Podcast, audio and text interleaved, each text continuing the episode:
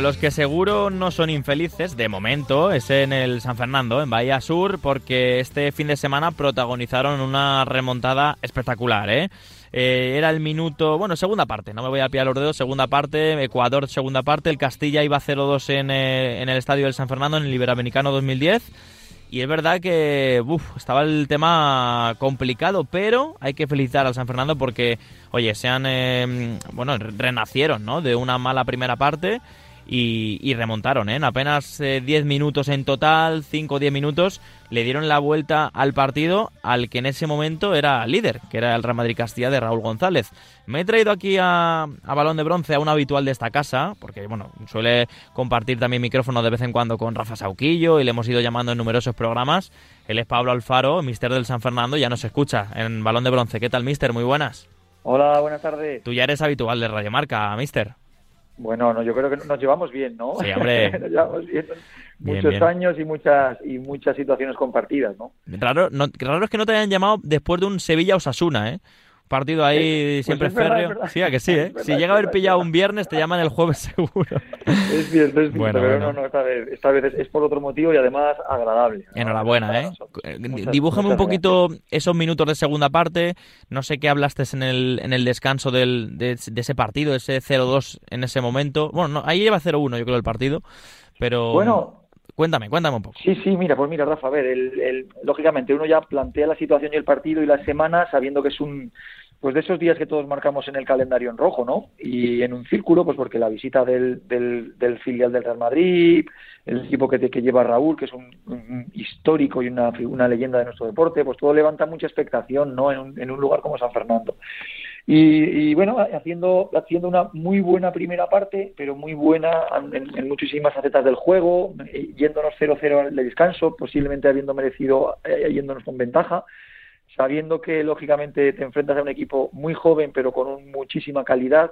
De hecho, ya, por ejemplo, uno de sus futbolistas no vino aquí porque jugó contra el Atlético de Madrid, el derby. Álvaro Rodríguez. Y, además fue el autor del gol. pero bueno, aún así ya digo, un equipo muy, con muchísima capacidad para, para ver a muchos futbolistas en primera división, ¿no? Y pues con una segunda parte que empezamos dubitativos, que ellos te lo aprovechan pues a los mínimos errores que tienen, se plantan con un 0-2 y como tú dices, 0-2 ante el líder, la empresa se pues bueno, se ve más negra todavía, pero la, yo creo que sobre todo yo creo que para nosotros la clave fue primero seguir teniendo fe en lo que se trabaja y en lo que se y en el plan de partido y después engancharnos con un gol, ¿no? Uno, uno que haga que todo el mundo, todo el estadio se, se meta de nuevo en la, en, la competición. Y eso fue lo que pasó. Y prácticamente en 12 minutos, pues fuimos capaces con, bueno, con acierto, con, con, con el, pues eso, con, la fe y sobre todo digo, y el acierto de mis futbolistas, pues de darle la vuelta al marcador que, que el Castilla hasta ahora nunca se lo habían hecho. Fíjate y ponerle, bueno, y para nosotros seguir con nuestra racha de sumar de tres y el Castilla pues pues impedirle eran 18 partidos sin perder con que, bueno, pues eh, alguna llamada de Santander he tenido, porque el Racing es el que el equipo que sigue teniendo ese récord de 19. Claro. Pero bueno, para nosotros es un día, día muy bonito, día que, que aquí en la isla se va a recordar, según nos dicen los mayores del lugar, para toda la vida. Y bueno, y con muchas ganas de, que, de disfrutar dos días, dos días. Mañana ya nos ponemos en modo Vigo. Es que, claro, la visita, aunque no sé si lo se sabe todavía, Balaídos o o la ciudad deportiva de, a nosotros nos han confirmado Balaídos. Ah, mira, si es que últimamente está... Sí, sí, sí. a, principio, de temporada eran los partidos, digamos, más eh, con más cartel, por decirlo así, pero ahora se están habituando también a, competir en ese primer, eh, bueno, en el estadio, el primer equipo. Eh, ¿Qué importancia tiene Pablo, y tú siempre en todos los equipos que has estado, se ha tenido, lo mental, lo psicológico, tres victorias seguidas, eh, además ganando más que sufriendo, bueno, peleadas, eh, pero qué importante es, ¿eh? eh que, la moneda a veces caiga a favor y que eso sirva para, para animar al grupo, ¿no? Ya un lunes con esta racha, una victoria, cambia totalmente cómo se prepara la semana, ¿no? Pues hombre, lógicamente, lógicamente cambia sobre todo el estado de ánimo, ¿no? Y la autoestima y como y como bien sabe Rafa, la cabeza mueve el corazón y luego las piernas, ¿no? Y es así, es así. Al final es intentar intentar convencernos todos de que, lógicamente, de que si damos nuestra mejor versión, pues somos muy buen, mucho mejor equipo, sacarle, pues eso, que, que, que, todo el futbolista se atreva, se atreva, se atreva a rematar, se atreva a chutar, se atreva a driblar, se atreva a hacer cosas que, lógicamente, de ahí luego viene el premio y cómo vas a cómo vas a decirle tú que pues eso pues que a tu a tu lateral derecho no haga una chilena en el área rival ¿no? claro claro. Lo tiene que en tu área no en tu área tiene que despejar. En la rival tienes que darle esas libertades porque lógicamente de ahí luego viene pues pues que salga pues, el, el, talento de cada uno. En algunos momentos esa, ese puntito de fortuna pero yo estoy convencido y además soy un convencido de que la fortuna siempre llega si la buscas, ¿no? Si no la buscas es muy difícil de que, de que, son, de que llame a tu puerta. Claro, y totalmente. Ese, esa suerte viene con, con trabajo. Oye, el grupo eh, el grupo a nivel de, bueno, en cuanto a equipos, no el grupo del, humano del San Fernando, digo, en la competición,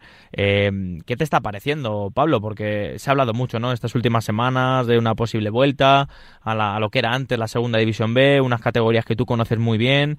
Eh, yo creo que, vamos, eh, lo que, lo que estamos viendo a nivel deportivo es incontestable, ¿no? El rendimiento de esta, de esta primera federación. Sí, sí. A ver, no hay color, no hay color. No hay color. Esta categoría esta categoría es muy, mucho más parecida a la segunda A que a la, que a la segunda B de toda la vida.